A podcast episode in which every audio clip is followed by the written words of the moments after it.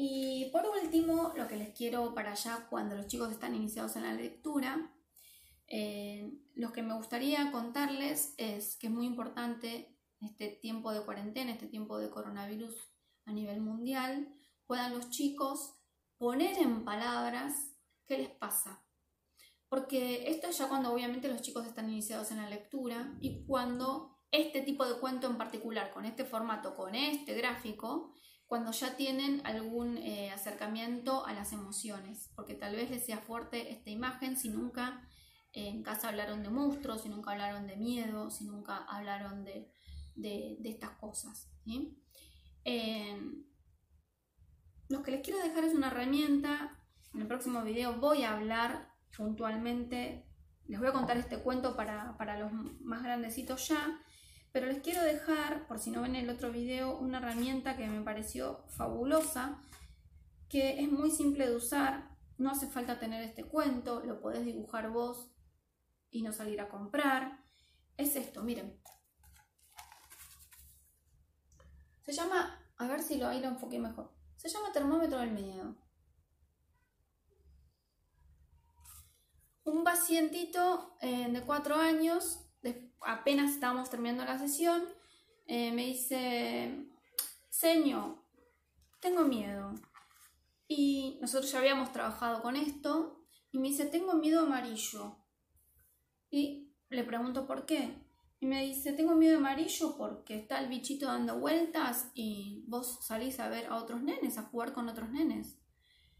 Entonces, a veces creemos que los chicos, los más pequeños, no, no escuchan, no entienden, no oyen. Y claro que sí. Entienden, escuchan. Y es muy importante poder darles un lugar, poder escucharlos. poder darles el lugar a ver cómo está su miedo. Y sobre todo, por qué está ese miedo. Hablar del miedo con los chicos. Hablar de las emociones. No decir, no, no pasa nada, eso no es nada, ya está, ya se te va a pasar. Es importante. Hay que aceptar lo que el chico está sintiendo y después de que le ponemos nombre y hablar de eso y lo acompañamos, una manera para que eh, se empiece a, minorizar el miedo o también para que se empiece a aceptar el miedo es ponerlo en estas herramientas. Puede ser un gráfico donde puedas ver, bueno, a ver, decime vos qué miedo tenés. Ahí, ahí, ¿cómo está tu miedo? ¿Está grande hoy? Y tal vez para los más avanzados, de 4 en adelante, una herramienta muy linda es la escalera del miedo. Se las voy a mostrar que lo tengo, que está por acá. Miren,